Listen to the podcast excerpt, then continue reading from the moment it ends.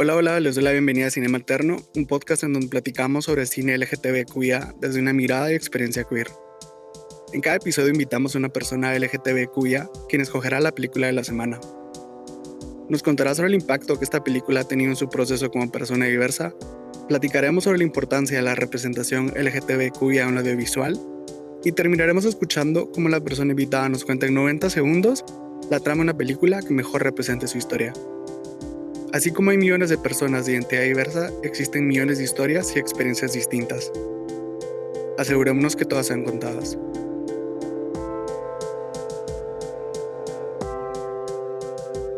En Cinema Alterno buscamos discutir las películas, no la historia en orden cronológico, sino lo que las películas nos hicieron pensar. Puede que contemos la trama entera, puede que no. Arriesguense. En este episodio nos acompaña Gabriel. Bienvenido, Gabriel. ¿Te pudieras presentar? Mi nombre es Gabriel Duarte y yo soy investigador social. Eh, soy parte de la organización LGBTIQ Visibles y em, en cuanto a mi profesión, digamos que me he desarrollado en el campo de la investigación social en diversos temas, que es lo que me apasiona. Súper bienvenido. Contanos, Gabriel, qué película escogiste y cuál es la sinopsis de la película. Bueno, la película que yo elegí es Bent. Está protagonizada por Clive Owen, que es a quien más recuerdo porque tengo un pequeño crush con él. Y la sinopsis que encontré sobre Bent es de que Max es un hombre gay viviendo en Berlín con su novio Rudy. Después de una noche de fiesta, lleva a un guapo miembro del ejército alemán a su casa. Pero en la mañana este, o sea, el miembro del ejército alemán, es asesinado por otros nazis en una campaña de Hitler por eliminar a los homosexuales de su ejército. Su tío Freddy, quien también es homosexual, le ofrece ayuda para conseguir nuevos papeles, pero los rechaza porque no quiere abandonar a Rudy. Ambos son arrestados y durante el trayecto en tren a Dachau, que creo que así se pronuncia, un campo de concentración, Rudy es asesinado. Max niega su sexualidad y consigue una etiqueta amarilla reservada para los judíos, en lugar de una rosada, la de los homosexuales. En el campo de concentración se enamora de Horst, al cual inicialmente conoce en el tren, quien con orgullo lleva su etiqueta rosada. Originalmente esta película la vi tal vez en mi segundo año de U. Si mal no recuerdo, la primera película entera que vi eh, con temática LGBTIQ. Entonces llego a esta película porque un amigo me la recomendó. Una noche me puse a verla y me conmovió un montón. Es como muy cruda, es bastante fuerte en cuanto a, a cómo aborda el tema de las personas gay y sobre todo, digamos, porque también te enseña, o sea, al final el ser homosexual o ser gay es, no es algo nuevo, ¿no? Pero digamos en ese entonces también para mí era así como, ¡Ah! oh, wow, o sea, hay como más gente y todo, digamos, es como un primer acercamiento con todos estos temas. Ya, no, y aparte es interesante porque no sé cuál fue tu experiencia, pero yo también cuando la vi hace bastantes años, yo no, hasta ver esta película, yo no estaba enterado de que había historia LGBTQIA en, en la persecución de parte de los nazis y que habían eh, hombres y mujeres queer en campos de concentración. Entonces creo que también eso, por, por su lado, como que a mí me choqueó bastante, como que darme cuenta de que había más historia de la que yo conocía. Sí, sí, totalmente. O sea, digamos, en medio de la guerra también, como todos trataban de subsistir y como también, digamos, desde el Estado hay como esta política por la eliminación, ¿no? Que, digamos, como vemos en la película, el triángulo amarillo era algo que todos sabemos, conocemos la historia de la alemana nazi y de todo el sufrimiento que pasaron los judíos, pero también digamos como el tener la estrella rosada era considerado todavía un escalón más abajo, ¿no? Y también vemos cómo la clase también atraviesa a todo este movimiento, porque vemos de que hay muchas personas que por ser clase alta son muchísimo más difícil de poder arrestar y de poder llevar que inicialmente, digamos, esta campaña que Hitler inicia por quitar a los homosexuales del ejército es porque precisamente una persona que tenía un alto rango era, era gay. Entonces también como, como este miedo va, va impulsando a que desde el Estado se, se implemente esta política.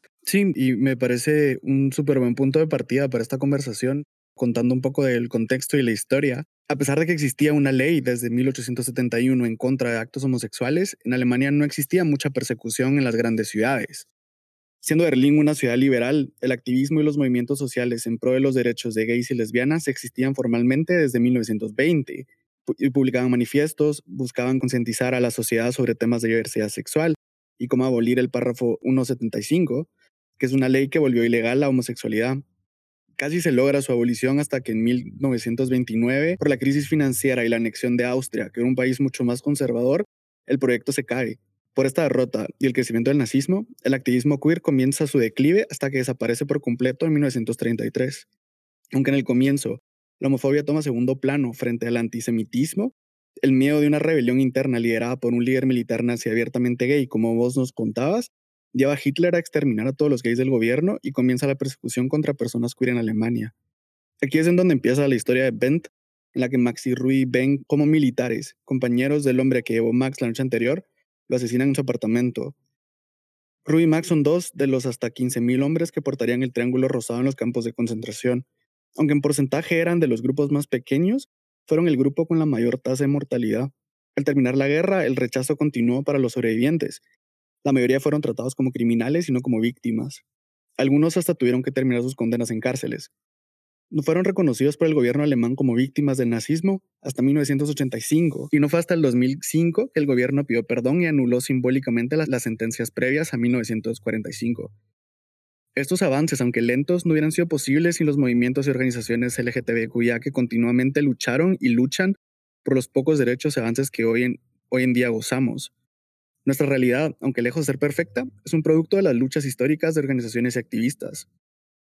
Como hombre gay y activista LGTQIA, ¿crees que Bent nos da exitosamente una mirada histórica a la persecución y lucha que hemos vivido como comunidad? Yo creo que, que sí nos da poco de la mirada porque, digamos, en el inicio de la película vemos cómo están todas estas fiestas eh, exóticas y de locura, donde hay todo tipo de gente. Bueno, todo tipo de gente, en, pero clase alta, ¿no? También, porque creo que es también como algo muy importante que hay que resaltar que que usualmente tal vez no, no, no se habla, pero digamos como la clase ha venido atravesando desde hace años el ser LGBTIQ. Al final, los privilegios de los que gozas y de los que te da el poder tener poder adquisitivo es lo que también te brinda como, como este, un poco de este blindaje, ¿no? Entonces, eh, digamos, de, cómo los, los LGBT o específicamente los gays, porque digamos al final la película termina abordando solo la, la historia de, de hombres gays, entonces cómo también son perseguidos abiertamente por una política de Estado, ¿no? Y por, y por la lucha de un exterminio.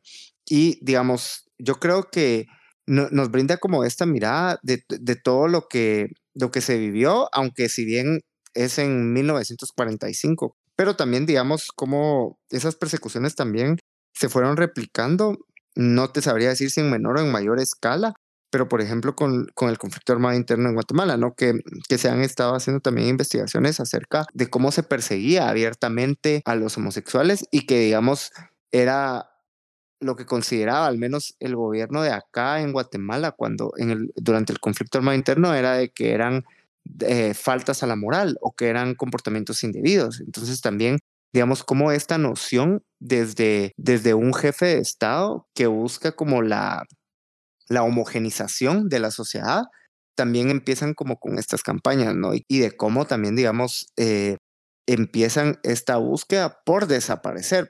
Lo que buscan es, al final de cuentas, la eliminación, ¿no? Sí, no, y me parece interesantísimo lo que, lo que planteas aquí en y la persecución que existió particularmente el crimen bajo el cual se arrestaba a las personas.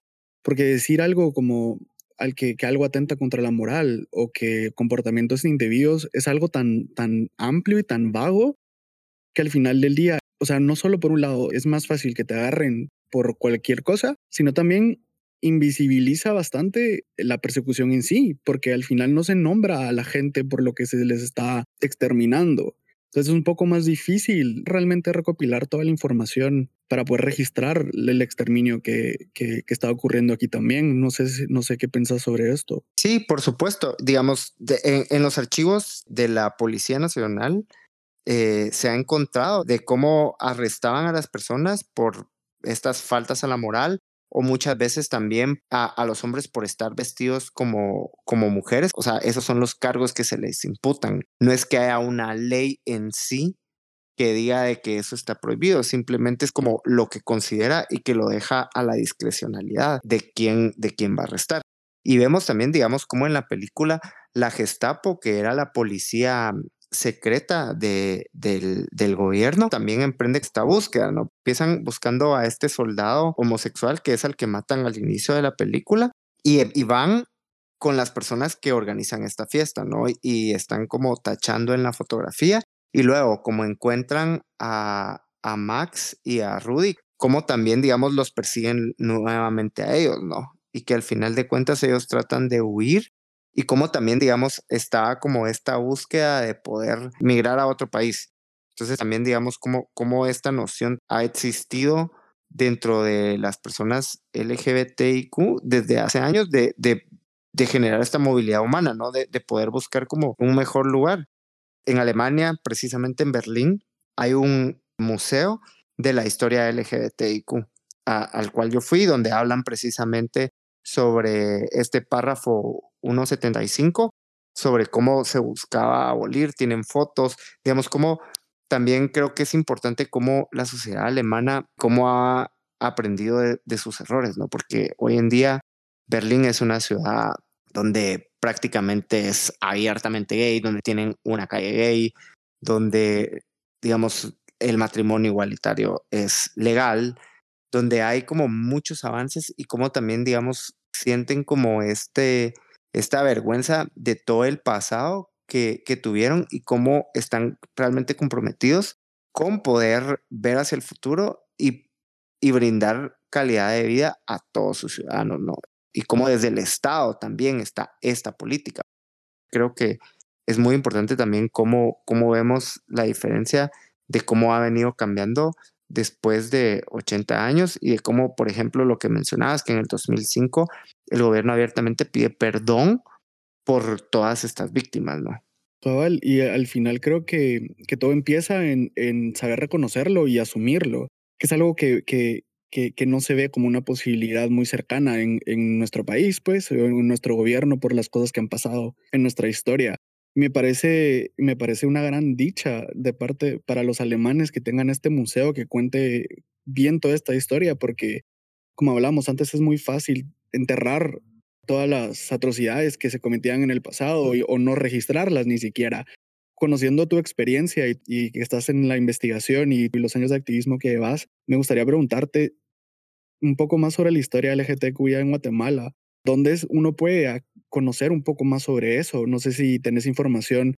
Actualmente que yo sepa, para el caso de Guatemala no hay, digamos, como una esta memoria histórica, podríamos decir, sobre, digamos, cómo, cómo, cómo ha sido el movimiento por los derechos de, de la población LGBTIQ más digamos, si bien se han hecho algunos trabajos, lo que te mencionaba esto de, del conflicto armado interno, creo que hubo en Plaza Pública y en, creo que hubo un proyecto también de, del Centro de la Memoria, donde, digamos, trataron de abordarlo haciendo, revisando los archivos de la Policía Nacional, un poco, digamos, de, de cómo era, de, de, cuáles eran como los delitos que se les imputaban. También eh, por ejemplo, María Aguilar, que es una historiadora, ella ha estudiado el uso de la fuerza del Estado a través de la policía para la represión de la ciudadanía. Entonces, ella también me ha contado de, que ha encontrado también dentro, dentro de los documentos todos los delitos que se les imputaban a las personas LGBTIQ abiertamente, ¿no? Y Nómada creo que también publicó algo en su, en su momento sobre, también sobre el conflicto armado interno. Y actualmente em, sé que María Aguilar escribió un artículo precisamente para una de las revistas, una revista que está a punto de lanzarse de parte de Visibles, que se llama Revista Impronta, donde habla precisamente de el conflicto armado interno y de cómo se vivía con la población LGBTIQ en Guatemala. También, digamos, al respecto, Visibles el año antepasado hizo un documental que se llama Raíces, contando un poco sobre el movimiento LGBTIQ.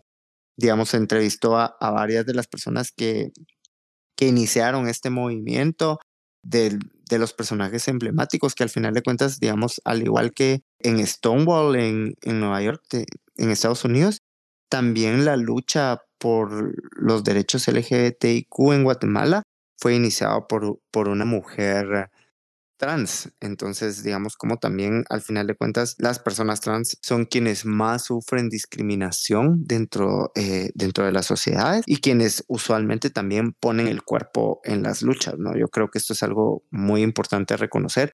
Vemos en las manifestaciones cuando han tratado de, de, pasar alguna iniciativa de ley que atente en contra de los derechos de las personas LGBTIQ. Son siempre las personas trans quienes están ahí en, al pie del cañón luchando. Yo, algo que noté cuando, cuando salí, pues yo empecé mi proceso a salir del closet eh, al terminar el colegio, pero no fui a la primera marcha eh, LGBT cuya en Guatemala hasta como el 2012.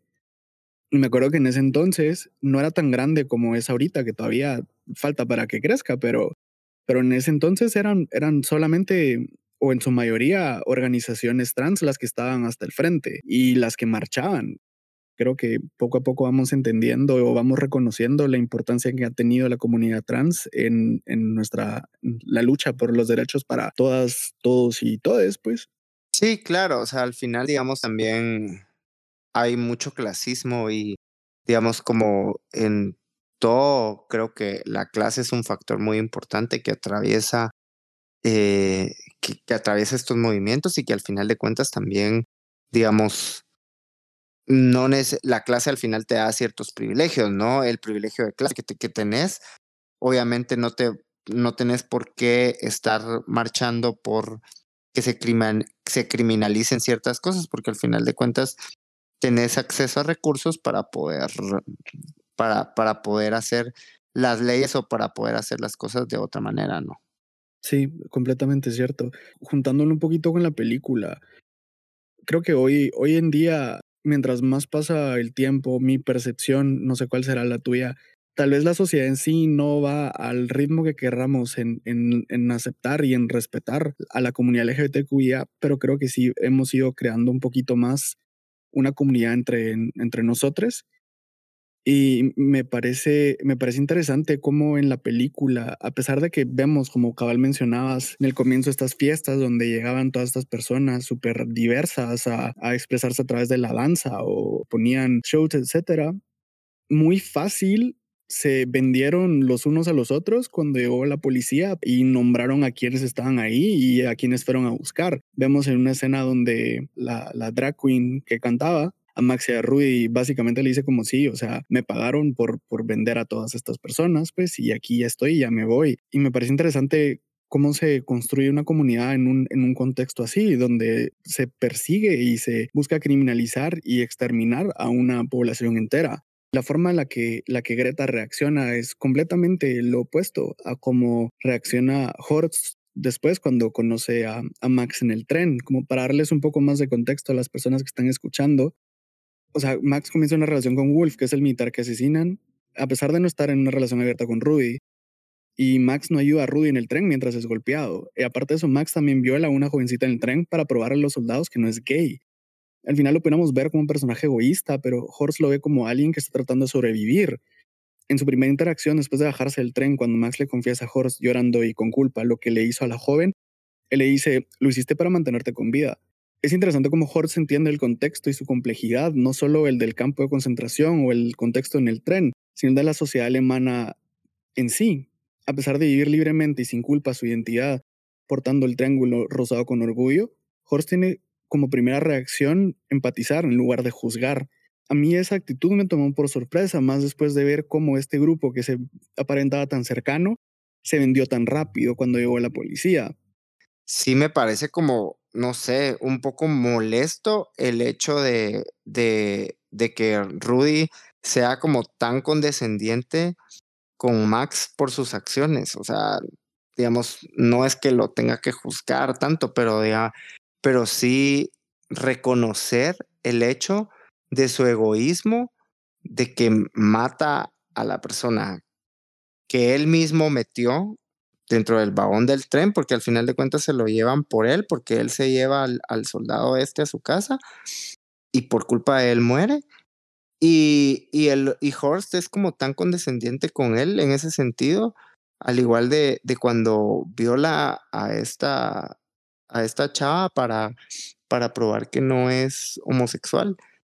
Entonces sí me parece como, no sé, creo que es un poco problemático a pesar de, de que entiendo de que es la empatía y de decirle como bienvenido a esta comunidad y no importa y vemos de que Horst, por ejemplo, siempre está como muy orgulloso de portar em, el triángulo rosado y que constantemente le iba diciendo a Max también de que él también lo debería de portar porque al final de cuentas también es homosexual, ¿no?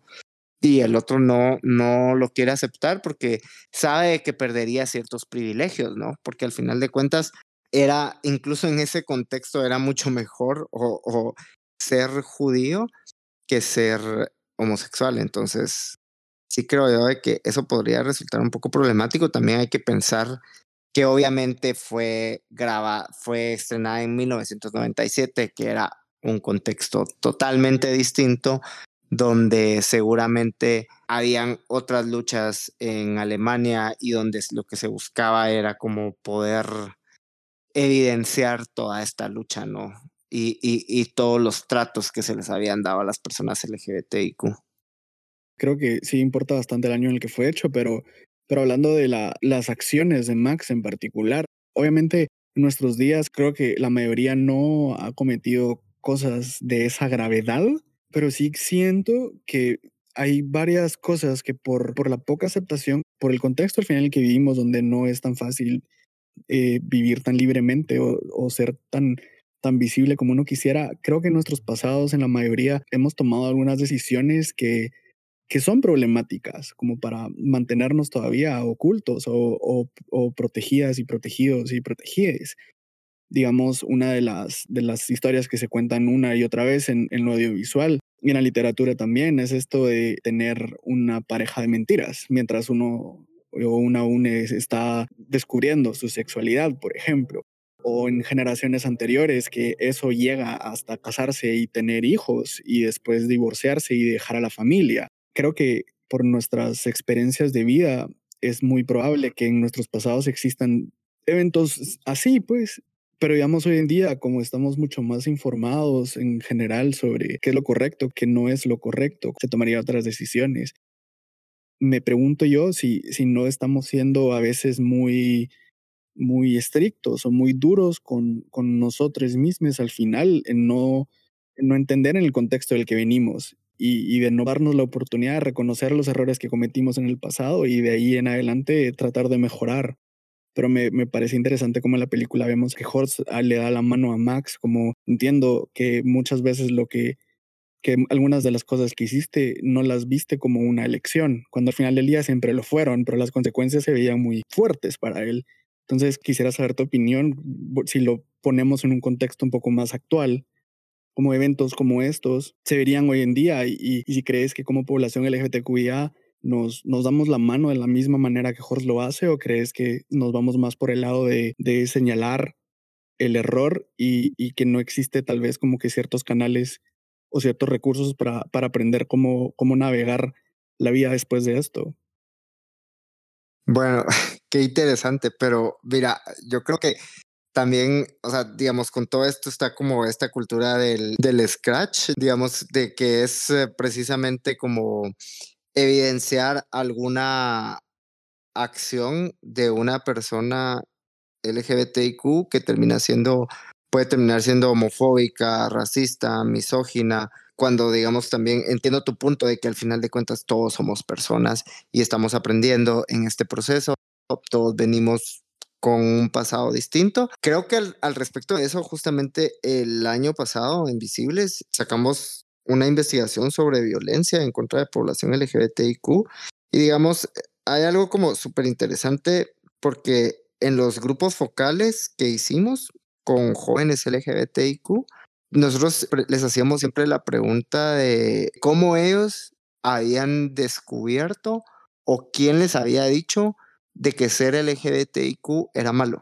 Entonces, la mayoría siempre mencionaban de que fue en sus casas y a través, digamos, de, de actos de violencia. Por ejemplo, mencionaba una chica bisexual de que a los 15 años ella, ella sabía de que uno de sus tíos era gay y que su abuela, cuando se enteró, lo golpeó casi hasta dejarlo en el hospital, ¿no? Entonces que ella recuerda como esa, esa golpiza, entonces que en su imaginario empezó a crecer como esta idea de que nunca podía salir del closet porque le iba a pasar esto, ¿no?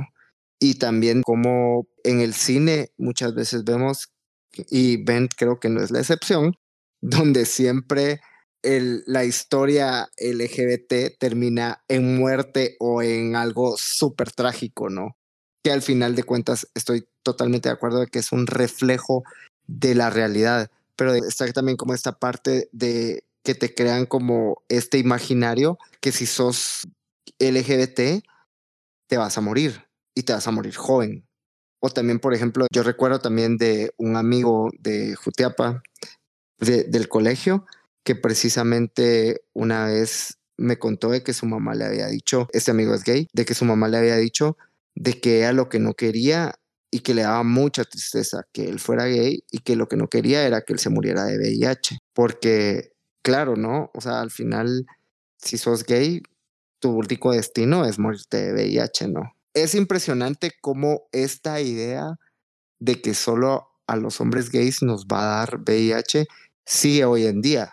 La semana pasada, por ejemplo, tuve que hacer algo, una reunión por trabajo y recuerdo también un comentario de alguien que está en un puesto muy alto en lo público que mencionaba también, ni recuerdo muy bien cómo fue que lo dijo, porque la verdad preferí borrarlo de mi mente y hacía como esta alusión a que tenía VIH porque era gay, ¿no? O porque tenía relaciones sexuales con otro hombre.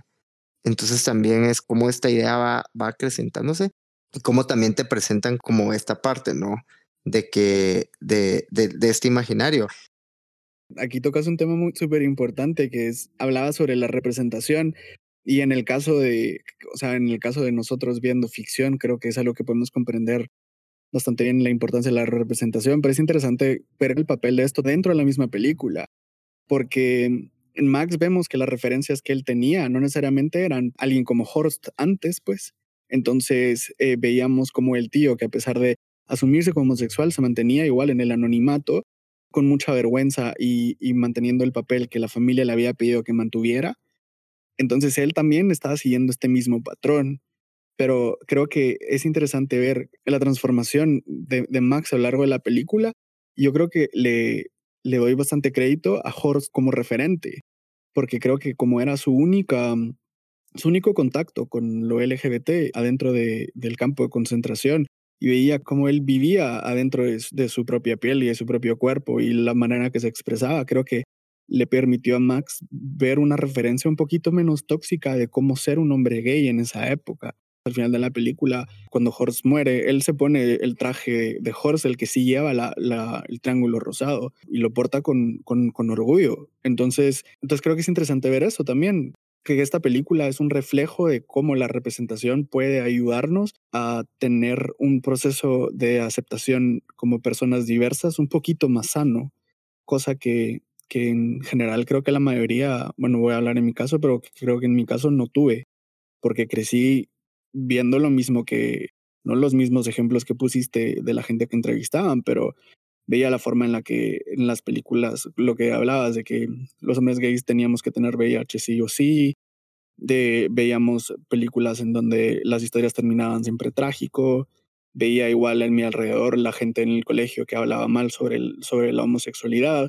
Estas son las referencias con las que crecemos. Me parece un poco peculiar que no hablemos tanto entre nosotros adentro, o al menos en mi caso con mis amistades LGBTQIA, no, no realmente hemos discutido las cosas que hicimos en el pasado para llegar al punto en el que estamos ahorita. Siempre creo que lo vemos de una manera un poco más positiva de cuando nos aceptamos, pero no se discute tan abiertamente las decisiones problemáticas que tomamos antes para llegar a donde estamos. No sé si esa es tu experiencia también. No precisamente porque tal vez no, digamos, digamos, no me casé ni tuve a novia y la engañé y, luego salí. Es otra historia, pero digamos, yo sí he visto cómo dentro de la población LGBTIQ muchas veces, digamos, hay lo que vos también mencionabas anteriormente, que hay muchas personas que optan por tener relaciones heterosexuales o que, que estén dentro de lo heteronormado y dentro de, y dentro de lo socialmente aceptado, con tal de, no salir del closet, ¿no? Y de, no sufrir como, este bullying o, que tus papás te echen de su casa o, o, que te dejen en la calle, no sé.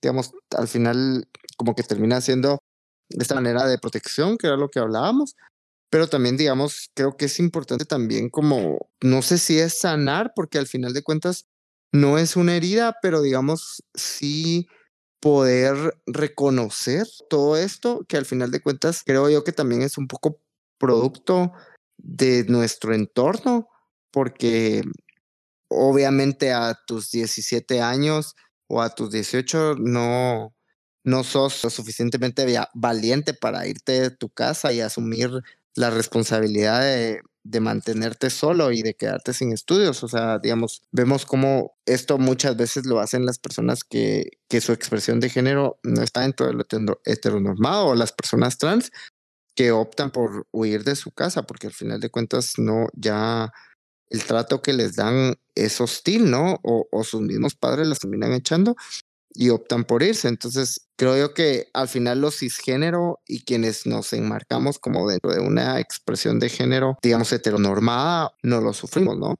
Creo yo que, que eso no lo reconocemos y muchas veces también como que nunca abordamos como esa parte con nuestros, con nuestros familiares y nuestros padres. El hecho de que, de que te dijeran como desde niño, no te vistas así, no te comportes así, no hables así, no uses las manos para hablar, no, no seas tan expresivo, o sea, todas estas cosas, pues hablo como específicamente de la experiencia gay, de hombres gays, creo yo que ese, ese tipo de cosas también como que van permeando, ¿no? Y al final vemos hoy en día tanto gay heteronormado y pero que al final somos producto de eso, ¿no? Pero yo creo que al menos veo en las redes sociales y veo a, a, nuevas generaciones, porque pues a generaciones un poco más jóvenes que yo, que están en sus 20, que están rompiendo con estos esquemas, ¿no? Y están rompiendo los moldes de la expresión de género, de, de un montón de cosas. Es un gran acto de valentía poder hacerlo, ¿no? Porque el hecho de que también muchas veces tu expresión de género no sea dentro de lo heteronormado, te puede cerrar muchas puertas en lo laboral sobre todo, ¿no? Y que podrías jugarte tu futuro.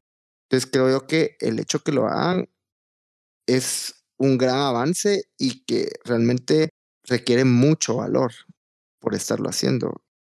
Son cosas que a las cuales yo no me atreví y no sé si hoy en día me atrevería, por ejemplo, porque al final, me, digamos, mi expresión de género es heteronormada y estoy como a gusto con eso, creo yo creo yo que, digamos, toda esta parte es como súper importante y ver cómo todo esto ha ido avanzando, ¿no? No, sí, al final creo que es, es importante eso, acabar el reconocer en dónde estamos y en dónde estuvimos y también ver a través de, de, de los caminos que están tomando las generaciones más jóvenes, el camino que nosotros tomamos y lo que nosotros estaríamos diciendo Creo que al final una de las razones por las que se nota tan claramente este cambio drástico en, entre generaciones es por la rapidez en la que cambia la manera en la que se cuentan las, las historias de la población LGTBQIA en, en lo audiovisual. Y, y, ahorita pues que terminamos esta discusión con lo de la representación, creo que eh, es un perfecto puente para llegar a nuestro segmento final en Cinema Alterno buscamos resaltar historias queer en el cine y en nuestra comunidad. La representación queer es escasa y muchas veces repetitiva. En nuestro último segmento queremos crear un espacio para proponer tramas que todavía no han sido contadas en el cine. Gabriel tendrá 90 segundos para contarnos la trama de una película en la que se vería más reflejado. ¿Cuál es esa historia, Gabriel? Creo que la trama que más me interesaría como ver es, eh, bueno, por mi trabajo, eh, quisiera ver a un hombre gay que al final de cuentas llega a una posición de poder política donde realmente lucha por la por la, todos los ciudadanos, porque todos los ciudadanos tengan una vida digna, porque todos tengan y tengamos los mismos derechos y que podamos vivir en armonía. Mezclar lo político con eh, el ser gay y, el, y lo LGBT, porque también me encantaría, digamos, ver muchísimos más personajes que están en posiciones de poder y que no necesariamente terminan en una historia donde se mueren de VIH o los o las asesinan. Súper. Gracias por acompañarnos, Gabriel. ¿Alguna red que quisieras compartir para que otras personas te puedan seguir? Claro que sí. Eh, pueden seguir a Visibles en Instagram y Twitter, quienes usualmente estamos posteando eh, todos nuestros eventos, todas las investigaciones LGBT que yo he hecho también con las que he colaborado con Visibles. Y también me pueden seguir en mis redes sociales personales, que es HG-Duarte en Twitter y Gabriel-DG en Instagram. Y ahí podemos seguir platicando. Eh, en Twitter pongo muchísimas cosas más interesantes, mientras que en Instagram usualmente son selfies y fotos de perritos y gatitos. bueno, entonces espero regreses en otra ocasión y cualquier persona que le interese participar en próximos episodios, no duden en buscarnos en cinema.alterno en Instagram.